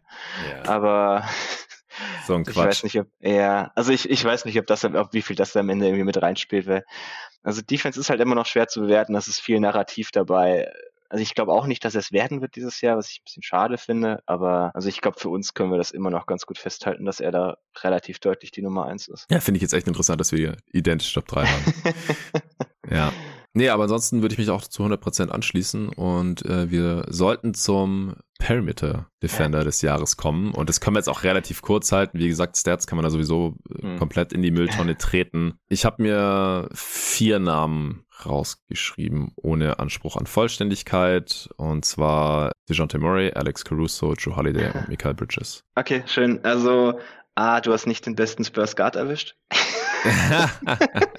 das okay. war, also, nee, also ich habe Derek White hier auf der Liste, aber DeJounte nicht. Das, das okay, ist da bin ich, bin ich gespannt, äh, okay. Ja, also den, den, den Vergleich kann ich kurz abhandeln. Sehr gerne. Derek White ist einer der, der besten sekundären Rim Protector auf den kleineren Positionen. Also was der Typ an, an Rotationen macht, also nicht nur für Blocks, auch das, aber auch für diese ganzen Charges, die er zieht oder einfach für Contests. Also jetzt hat er auch mhm. deutlich mehr, den man merkt, dass er, dass er weniger Fouls defensiv gepfiffen bekommt, was ja dieses Jahr schon so ein bisschen der Fall ist. Merkst du, dass er auch mehr so Vertical Contests hat, wo er auch wirklich wahnsinnig viel macht und damit halt sehr, sehr viele Driving Lanes stopft, während Dejante ist On-Ball sicherlich ein bisschen besser, gerade gegen, gegen kleinere Spieler, die er halt mit seiner Länge überwältigen kann, sammelt dann mehr, mehr so Steals on-ball. Also er ist auch, Dejante ist auch ein sehr guter Verteidiger. Jetzt auch nicht dagegen wehren, dass er hier in der Liste auftaucht, aber er macht nicht ganz so viele, ganz so viele Help Plays, hat nicht ganz den, den Help Impact, was halt dann doch nochmal, also gerade in der Regular Season, glaube ich, ein bisschen wichtiger ist so für das, für das defensive Scheme, was die Spurs da haben. Das ist interessant, weil äh, mir sind tatsächlich beide Spiele auch aufgefallen, als ich mir die Rim Protection Stats angeschaut habe, weil da immer mal wieder auch irgendwelche Guards dazwischen waren. Mhm. Also sehr wenige. Aber Murray und White waren beide dabei und noch Lonzo Ball und noch irgendwer, glaube ich. Ähm, also, also, die sind da beide relativ äh, weit okay. oben rangiert, was Contests am Ring angeht. Mhm. Und White hatte da aber auch so eine Zahl, die total fluky aussah. Also die Gegner treffen irgendwie so 15% schlechter oder so, wenn White den Wurf am Ring contestet. Ist nicht ganz fluky. Also ja. klar, nicht, nicht auf dem Niveau. Aber also ich, ich halte ihn da schon wirklich für einen der, der Guards der Liga, der, was das betrifft, mit den meisten Impact hat. Mhm. Er ist On-Ball nicht der, nicht der allerschnellste Lateral, wird da teilweise ein bisschen geschlagen, aber recovered teilweise auch schön. Also ich glaube, das ist halt immer so ein bisschen die Frage dessen, was man gewichtet. Ansonsten, wen, wen hattest du jetzt noch drin? Ich habe gerade gar nicht. Äh, Caruso, den haben wir ja im letzten den Part schon auch kurz drin, erwähnt. Okay. Ja. Äh, Drew Holiday und ah, okay. Michael ja. Bridges. Ja, okay. Sind alles, also ich habe ich hab hier keine Liste, weil, wie gesagt, mit der Kategorie hast du mich ein bisschen in, in Trouble gebracht, weil das eigentlich sowas wäre, wo ich gerne irgendwie zwei Monate dafür scouten würde, äh, bevor ich eine Reihenfolge ja, festlege. Kann, kannst du dann gerne machen, wenn wir am Ende wieder All-Defense-Teams machen okay. dieses Jahr. Nee, also ich habe dann einfach nur mal irgendwie so Namen nicht zu knapp irgendwie hingeschmissen. Also ich habe noch tatsächlich noch Gary Payton, den zweiten hier dabei. Den hatte ich letztes Mal auch dabei, aber den habe ich jetzt rausgeschmissen, weil er noch zu wenig spielt. Ja, ja. Genau. Hat, also ich habe halt hauptsächlich so Spieler gesammelt, die mir halt irgendwie so beim Schauen besonders aufgefallen gefallen sind. Ja, ja, da gehört auf jeden Fall irgendwie rein. Also Lonzo Ball habe ich auch noch mit auf der Liste. Mhm.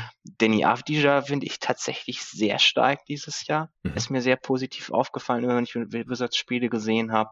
Ja, das ist dann auch schon so ziemlich meine Liste. Ja, sehr schön. Ja, über Bridges habe ich ja letztes Mal äh, mich schon mhm. ausgelassen. Meine Theorie ist ja auch, dass er Curry kalt gestellt hat und zwar nicht nur für das Spiel, sondern für die restliche Saison, weil seit der ja nichts mehr.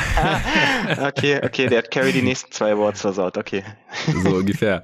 Ich habe mir mal übrigens noch Matisse Thibault angeschaut, weil da gab es auf Twitter neulich eine Umfrage, wer ist ja. der beste Perimeter Defender und da habe ich Sachen über Thibault gelesen, die überhaupt nicht mit meinem Eindruck äh, übereinstimmt haben. Und dann habe ich mir mal kurz auf Instat einige Defensive Possessions von Thibault und Bridges gegönnt, unter anderem alle, wo sie eine ISO verteidigen, was Thibault auch öfter macht als Bridges. Da frage ich mich immer, ich glaube, die haben defensiv sehr ähnliche Rollen, also müssen halt den besten gegnerischen äh, Perimeter Defender verteidigen. Aber wenn die dann schon öfter in, gegen Thibault in die ISO gehen, dann haben die da anscheinend nicht so Angst vor. So würde ich mhm. das zumindest mal interpretieren, habe ich mir das angeguckt, aber auch gesehen, warum. Weil der ist in der ISO echt schlecht in der Defense. Mhm. Also so viele Blow-Bys, unfassbar. Er ist sehr gut in der Recovery-Defense und mhm. blockt die Spieler dann oft noch von hinten und so, aber der wird da stehen gelassen. Das ist ja unfassbar. Also ich glaube, dass Thibault der größere Help-Impact-Defender ist ja. als Bridges. Vor allem unter Monty Williams darf Bridges nicht mehr so in den Passing Lanes roamen und so. Da sind auch seine äh, Deflections und mhm. Steal-Zahlen nach unten gegangen und so. Aber er, er, muss halt auch immer, jede Nacht, wirklich jede Nacht, weil Chris Paul macht es gar nicht mehr, mhm immer den besten gegnerischen Guard oder Forward, mhm. je nachdem von 1 bis 4 verteidigt er da eigentlich alles von Curry über Lillard bis äh, Doncic und soll die dann halt auch bewachen und dann nicht irgendwie von weg roamen mhm. oder so. Und, und Thibault kann es halt sehr gut, hat auch hundertprozentig einen positiven Impact auf die Defense, aber ich würde ihn hier nicht in die alleroberste Top-Riege der On-Ball-Defender reinstecken. Mir hat Firewall tatsächlich letztes Jahr auch besser gefallen als dieses Jahr, weil er, weil letztes Jahr hat halt Ben Simmons meistens so diesen primären übernommen ja, und dann genau. durfte Fireball hinter dem Ball sehr, sehr viel mehr roam. Also, also da halte ich ihn tatsächlich für einen der besten der Liga, ja. was so das betrifft. On-Ball ist es sicherlich äh, ein bisschen durchwachsen, also da finde ich mhm. ihn auch nicht so toll. Also hat er auch also, gute Szenen, keine Frage, ja, aber er ist da ja. echt nicht so konstant. Nee, also deswegen, also hat, habe ich ihn jetzt hier auf der Liste auch nicht mehr drauf, weil er mir halt letztes Jahr deutlich besser, also letztes Jahr hatte ich ihn ja auch noch in meinem All-Defense-Tief, weil er der sich halt wirklich auf dieses Roaming konzentrieren konnte. Mhm. Was gerade in der Regular Season, wenn die Gegner, also halt nur limitierte Minuten spielst, wie er es halt tut, und die Gegner dann oft in diesen Minuten auch irgendwie so Spieler auf dem Feld haben, die du halt alleine stehen lassen kannst und er dann irgendwie so, so fünf gegen vier und es sich für den Gegner anfühlt, als würde er sechs gegen vier spielen. Da ist er halt, glaube ich, wahnsinnig wertvoll, aber insgesamt ja. würde ich wahrscheinlich Bridges auch gerade in so einem, in so einem Playoff-Matchup, wo du irgendwie einen kalt stellen musst, immer vorziehen. Sehr schön. Dann, äh, glaube ich, brauchen wir uns jetzt auch nicht ja. irgendwie hier verrenken und das äh, weiter ranken. das war ungewollt. Ähm, Offensive Player of the Year. Und äh, ich glaube, hier gibt es dann schon relativ viele Überschneidungen mit dem MVP ja. und vor allem, wenn man da noch irgendwie vielleicht Defensive Player of the Year Impact mit reinnehmen möchte. Deswegen erst Offensive Player of the Year und dann am Ende vielleicht die daraus resultierende MVP-Rangliste, die wir gefunden haben. Wie viele Spiele hast du dir angeschaut für den äh, OPOY? Äh, also fünf in Tiefe und am Ende hatte ich eine relativ klare Top 3 bis 4. Ja, ich habe mir sechs Spieler angeschaut und habe es dann auch auf eine Top 4 beschränkt und auf eine Top 3 beim MVP. Okay. Ja, okay, dann bin ich mal gespannt, welchen Spieler ich mir jetzt hier quasi zu viel angeschaut habe. Also der Spieler, der für mich gerade noch ein bisschen rausfällt, ist Embiid. Ja, okay. Ja, den habe ich mir, den habe ich mir für den MVP auch noch angeguckt, so ein bisschen, weil ich da halt den defensiven Impact noch eher sehe, wobei der dieses Jahr hm. gar nicht so toll ist, ja. aber schon immer noch da. Aber nee, habe ich beim Offensive Player auch dann, wäre quasi so der nächste auf der Liste gewesen. Genau, also bei den Sixers ist es auch so, dass das statistisch gesehen die gar nicht so viel besser sind mit dem Beat auf dem Feld. Er hat nur ein On-Off von plus 3,4 laut Linienglas, das hat mich schon ein bisschen gewundert. Offensiv, ja. Ähm, und deswegen ist er da beim Offensive Player of the Year für mich auch rausgefallen. Also auch die Offense mit Embiid auf dem Feld ist der schlechteste Wert, hat die schlechteste Effizienz äh, von diesen Top 6, die ich mir hier angeschaut habe. 113,7 ist kein so elitärer Wert. Ich habe mir da noch angeschaut KD, Janis, Jokic, Curry und LeBron. Ja, gut, das sind doch genau die fünf. Unfassbar. Naja, ja, gut. Ich offensichtlich. Ja, wer weiß, wahrscheinlich, wahrscheinlich nicht für jeden. Aber ich fand es unglaublich schwer, die zu ranken, muss ich echt sagen. Also, das, also ich kann es nur sagen, dass Steph ganz hinten war von den fünf, war für mich jetzt relativ offensichtlich nach den letzten Wochen. Also ich fand jetzt die letzten Wochen war, hat er echt ganz schön abgebaut. Mhm. Die Warriors Offense ist halt wirklich auch nicht mehr toll jetzt die letzten Wochen. Also er wirkt ein bisschen kaputt, ein bisschen mhm. ausgelaugt. Also auch rein, rein statsmäßig, wenn du die anguckst, fällt er jetzt schon ein bisschen ab, auf jeden Fall. Ja, das, also genau. Anderen. Wenn ich mir nur seine Effizienz anschaue, dann ist er der schlechteste. Aber er hat halt auch die größte Off-Ball-Gravity von diesen ganzen mhm. Dudes. Und das wollte ich halt auch noch ein bisschen äh, wenigstens hier mit einfließen lassen. Deswegen habe ich ihn auf vier geschoben. Äh, ich wusste nur nicht, wen ich dann auf fünf schieben soll. äh, echt schwer. Also, boah, im Endeffekt ist es bei mir dann KD geworden. Okay, den habe ich, äh, also beim Offensive Player of the Year habe ich den auf zwei. Ja, das ist krass. Okay, ja, es, es gibt bestimmt einen Case Schwierig. dafür. Äh, es, das ist sau schwer, ja. Gut, lass mal noch kurz fertig über, über Curry sprechen. Also das mhm. Problem ist halt, die Warriors Offense ist ja nicht nur eingebrochen, weil er nichts mehr trifft, sondern auch, weil halt die anderen nichts mehr treffen. Und ja. da kann er auch nicht so wirklich was dafür. Es ist jetzt halt ein bisschen ungünstig, dass es zusammengefallen ist. Wenn er auf dem Feld ist, dann ist die Warriors Offense trotzdem noch ganz gut. 114,1 ist der drittbeste Wert hier. Äh, insgesamt ist die Warriors Offense nur auf Platz 14. Der Swing On-Off ist der größte von allen Spielern hier bei ihm. Ne, offensiv on-off, sorry, 11,8. Also mit ihm auf dem Feld sind die Warriors halt so viel besser als ohne ihn. 99. Mhm. Percentile. Insgesamt on-off, das ist dann eher für MVP interessant, ist der zweithöchste Wert. 20,2 ist da der Swing. Aber bei dem defensiven Swing, da bin ich halt ein bisschen skeptisch, weil bei aller Liebe so großen defensiven Einfluss hat Curry halt einfach nicht mit seinem äh, Spielertyp und mit seiner defensiven Rolle. Also unterm Strich lässt sich festhalten, er ist unglaublich wichtig für die Warriors und das halt auch vor allem offensiv und das nicht nur durch das, was er mit dem Ball in der Hand macht, sondern auch ohne Ball. Counting Stats sehen natürlich auch krass aus bei ihm. 26 Punkte, 6 Rebounds, 6 Assists. Aber dieses Deadline ist noch so die unbeeindruckendste, sag ich jetzt mal, von allen sechs Kandidaten hier. Ja, ja Offensivrating hat er das niedrigste und das ist nicht mal knapp 112. Also da war ich schon fast ein bisschen überrascht, als mir das vor ein, zwei Wochen irgendwann mal aufgefallen ist, wie ineffizient er, er diese Saison ist. Er hat halt echt ein paar richtig, richtig miese Games dabei. Also mhm. ist auch vermehrt die letzten Wochen. Das zieht ja. halt gleich sehr schnell sehr stark runter. Ja, stimmt. Also auch gegen die Mavs da, als Dirks Jersey retired wurde zum Beispiel, da war auch echt nicht so gut unterwegs. Auch die Points per Shot Attempt, die waren letztes Jahr weit über 130, dieses Jahr unter 120. 119,8. Auch seine Dreierquote ist relativ weit unter 40 Prozent mittlerweile. True Shooting unter 60 Prozent als einziger von allen sechs hier. Also Curry ist einfach ein bisschen abgefallen, leider. Äh, du hast ihn folgerichtig auf 5 geschoben, ich auf 4 beim Offensive Player of the Year. Und ich denke, das ist auch einigermaßen nachvollziehbar. Also der, der muss sich in der zweiten Saisonhälfte da schon so ein bisschen fangen, damit er wieder nach oben mhm. kommen kann. Wen hast du auf 4 geschoben? LeBron habe ich noch ein bisschen vorsichtig. Mhm.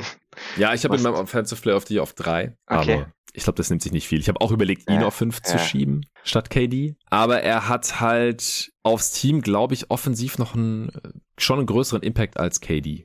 Ja, also ich, KD ist halt nicht so der, der Creator für andere. Das ist hm. wahrscheinlich hm. dann schon der Grund, warum er halt so eine Offense nicht so komplett an sich reißt, wie das halt ich bin mal gespannt, ob du, ich kann es ja mal sagen, ob du auch Jokic an 1 hast. Den habe ich halt ja. beim Offensive Player of the Year doch schon, also dann recht deutlich auf 1 gesehen, weil halt der wirklich alles in dieser Offense beeinflusst. Und LeBron geht ja so ein bisschen in dieselbe Richtung, wenn auch für mich nicht ganz so extrem. Was ich halt bei KD so beeindruckt finde, weshalb ich ihn jetzt noch ganz oben habe, ist, dass er, also er macht ja wieder fast 30 Punkte pro Spiel bei fast 63 Prozent True Shooting. Und er ist halt dieses, dieser, dieser komplett unstoppable Typ. Also es gibt einfach keine Strategie, die dir irgendwie einfallen kann, wie du diesen Typ stoppst. Weil der trifft 57 Prozent seiner langen Zweier. Allein das ist, ist eine effiziente Offense. Also ja, du, du, du ja. zwingst ihn zu dem Wurf, den in der NBA niemand mehr nehmen möchte, und damit legt er ein Offensivrating auf, mit dem es die beste der Liga wäre. Also ja. es gibt einfach keine Möglichkeit, wie du den Typ gestoppt bekommst. Und das, das finde ich halt, das finde ich halt so unfassbar krass. Das ist ja vielleicht Sind ein paar weniger Possessions als irgendwie, als irgendwie bei anderen. Also ein bisschen der, der Gegencase, warum beim Defensive Player of the Year halt nur, nur Rim Protectoren dabei sind, ist halt, dass du beim Offensive Player of the Year wahrscheinlich hauptsächlich Spieler vorziehen solltest, die halt wirklich so heliozentrisch auch als Playmaker agieren für andere, mhm. was KD jetzt immer noch nicht so ganz ist. Aber also mich, mich beeindruckt einfach diese, diese Art von Scoring, diese Leichtigkeit und wenn der Typ heiß läuft oder wenn die Netz paar Körbe brauchen, dann schmeißen sie ihm halt fünfmal hintereinander den Ball zu und dann sammelt der Gegner irgendwie fünfmal ein. Ja, also es ist, es fühlt sich auch komisch an, ihn als Topscorer der Liga aktuell hier auf fünf zu schieben. Auch das mit dem Playmaking, da fragt sich jetzt vielleicht der eine oder andere so, hey, der hat doch sechs Assists im Schnitt, LeBron hat sieben, äh, Janis hat auch sechs, Curry hat auch sechs, äh, Jokic hat sieben, also alles gerundet. Was macht ihr da so ein Ding draus? Aber ich finde schon, dass es relativ sichtbar ist, dass Durant einfach der schlechteste Playmaker von all denen ist. Mhm. Er profitiert auch schon sehr davon, dass er einen James Harden neben sich hat und jetzt auch wieder einen Curry, zumindest bei den Auswärtsspielen. Also jetzt mal hier ein bisschen Devil's Advocate oder meinen fünften Platz hier äh, zu rechtfertigen für Durant. Er hat jetzt außer Embiid dann auch den kleinsten offensiven äh, Einfluss. Der Swing ist am kleinsten auf die Team-Offense, wenn er auf dem Feld ist, mit äh, plus 5,8. Ja, aber ansonsten kann man wirklich nicht viel gegen ihn sagen. Und er hat die niedrigste Usage. Es ist zwar knapp, aber es sind halt Nuancen hier. Ja. ja. Also die also Usage laut Clean the Glass, wo, wo die äh, Assists auch noch mit einberechnet mhm. werden, nicht die Scoring Usage von Basketball Reference. Da ist er niedriger als LeBron, Curry und Jokic, da ist es knapp. Er hat 31 und ein bisschen, die anderen haben 32 und ein bisschen. Und Janis rangiert da und Embiid, die rangieren bei 36, kann man noch was. Also die haben die mit Abstand größten Rollen, interessanterweise. Ja, aber ich, ich kann auch schon sehen, wenn man Scoring hier ein bisschen schwerer gewichtet oder effizientes Halbfeld-Scoring, so er kann sich halt jederzeit einen für sich effizienten Wurf erarbeiten. Hm. Und er ist der Topscorer dieser Liga. Ja. Äh, ich mach kurz LeBron. Kann man auf jeden Fall auch mit KD tauschen, wenn man möchte. Die Lakers Offense ist super mies, Platz 23. Äh, wenn er auf dem Feld ist, dann ist die direkt mal um 10 Punkte besser, was äh, der drittbeste Wert ist nach Curry, den ich schon erwähnt habe, und Jokic. Also LeBron 10,1, Jokic 10,4 ist wirklich dasselbe Niveau, was die Lakers Offense dann auf ein akzeptables Niveau hieft immerhin. Wir haben ja über den, den schlechten Fit mit Westbrook und so schon hm. gesprochen gehabt. Das müssen wir jetzt hier nicht nochmal wiederholen, dass das alles noch ein bisschen einfacher sein könnte, wenn der Kader auf LeBron zugeschnitten wäre, auf den besten Spieler, den sie nun mal haben. Ja, er legt 29,77 auf. Durant waren es 30,86. Das nimmt sich nichts. Er ist super effizient, auch viel effizienter als die letzten Jahre. Ich habe geschaut, seit der Saison 12, 13 oder 13, 14, seit Miami auf jeden Fall. Da war er nur einmal so effizient wie jetzt. 2016, 17 in Cleveland. Jetzt ist er auch beim Offensivrating von 119 in der Liga, die er wieder deutlich ineffizienter geworden mhm. ist. Ich sag's nochmal dazu, wie beeindruckend es ist. Er ist bei den Points per Shot Attempt auch effizienter als KD, effizienter als Janis, viel effizienter als Curry. Äh, da steht er wirklich nur Jokic nach, was unfassbar ist. Also für einen 37-Jährigen auch True 63 Prozent.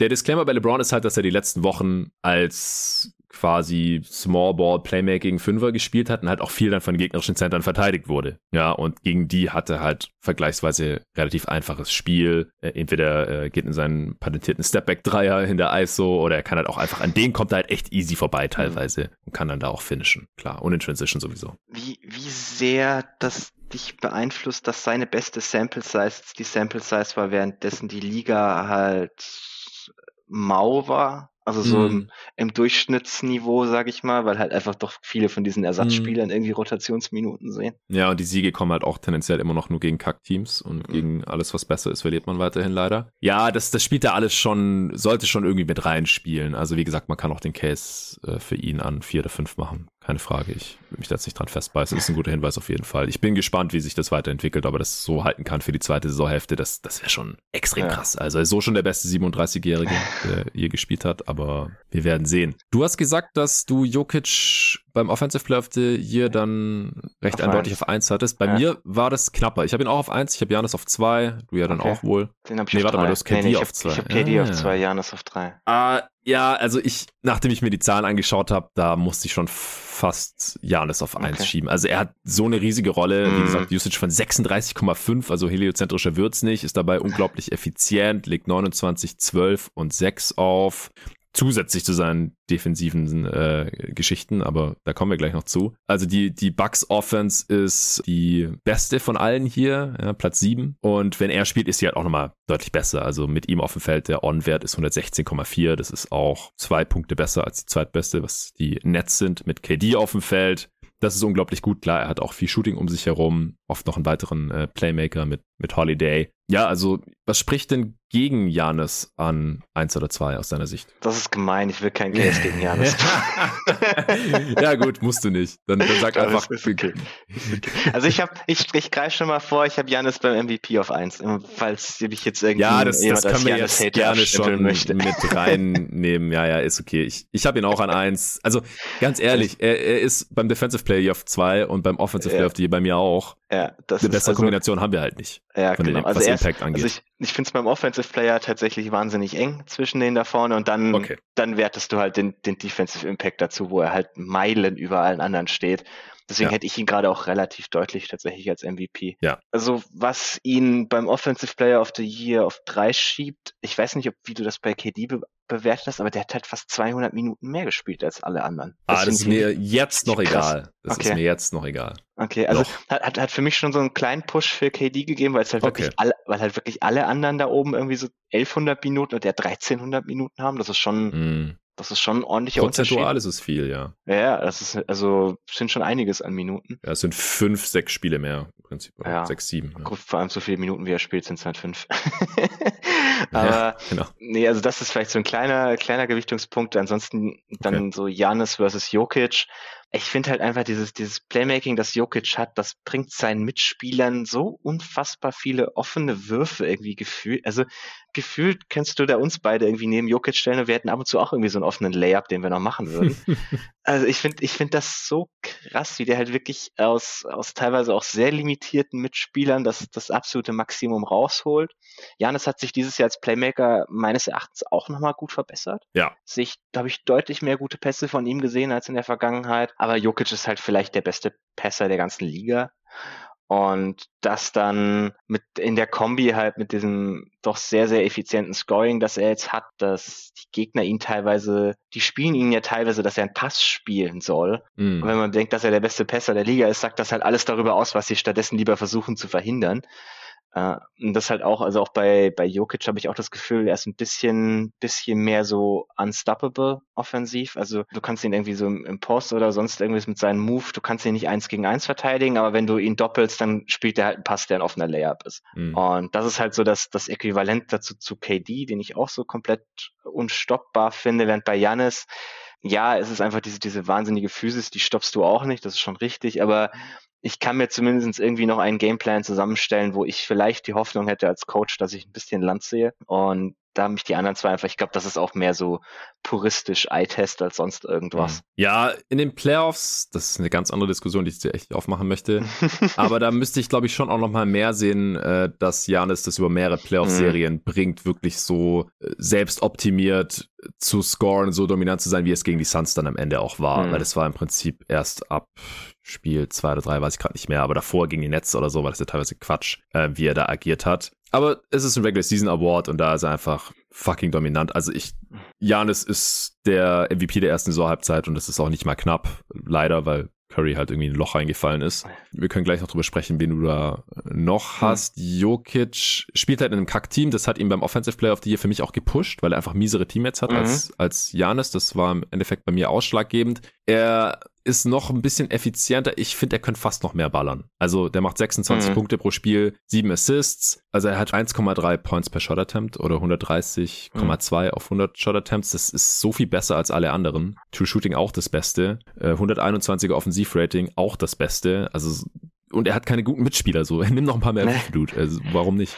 Ich glaube halt, also er kriegt seine Würfe halt viel aus Positionen, wo gegnerische Teams eher doppeln. Also, mhm. ich glaube, er wird mehr gedoppelt als die anderen auf der Liste, außer vielleicht irgendwie Steph oder LeBron im Pick and Roll. Aber das ist halt dann auch wieder eine andere, eine andere Ausgangssituation, während bei Jokic doppeln sie halt viel so am Low Post, wo mhm. er dann halt einen Pass spielt und dann ist die Possession vorbei.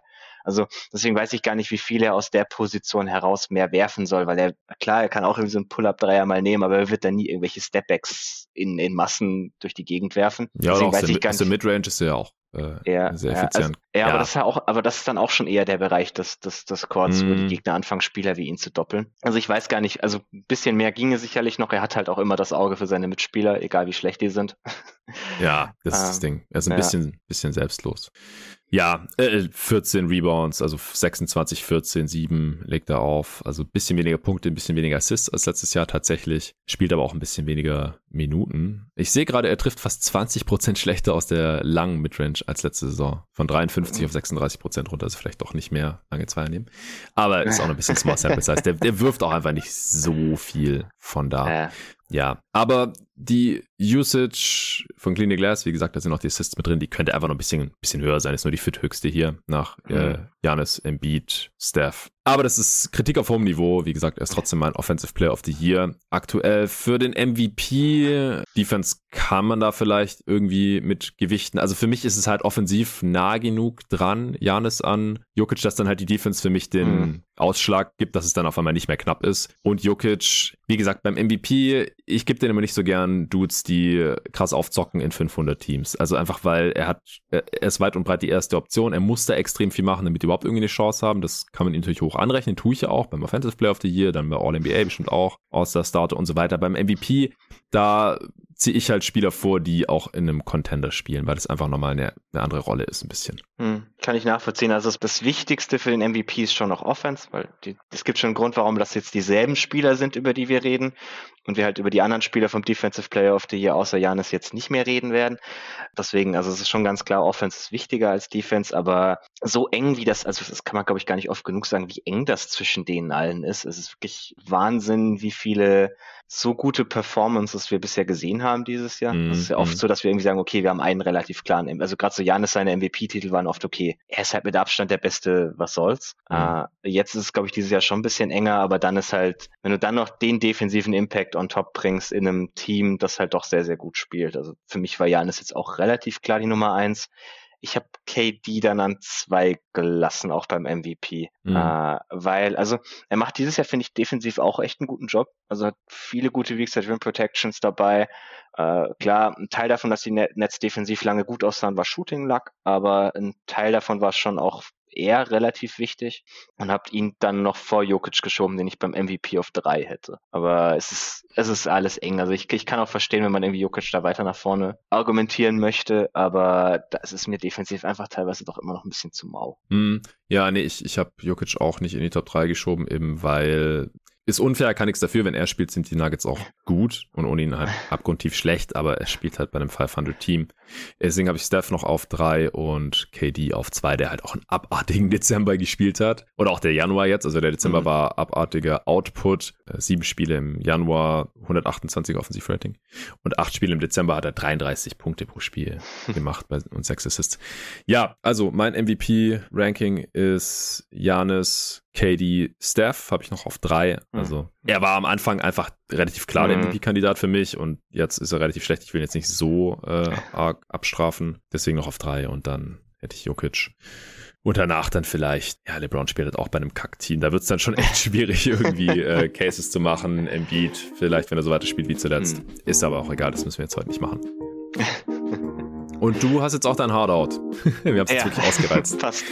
Von daher äh, vielen Dank dir, Tobi, dass du dir heute äh, diesen Freitagabend freigenommen hast. Der Pod kommt dann wahrscheinlich am, am Sonntag hier. Dieser äh, Part 1 äh, kam entweder Freitag spät oder am, am Samstag dann raus für die Supporter. Äh, vielen Dank an alle, die schon supporten auf steadyhq.com slash jeden Tag NBA. Dann könnt ihr alle Folgen hören, die hier so rauskommen. Das sind nochmal so zwei, drei, vier mehr, als es öffentliche gibt pro Woche, je nach Saisonphase und ob es ein oder zwei öffentliche pro Woche dann gab. Ansonsten danke an Athletic Greens AG1 fürs Sponsern dieser Folge. Allen Dank fürs Zuhören und bis zum nächsten Mal. Ciao. Sehr schön.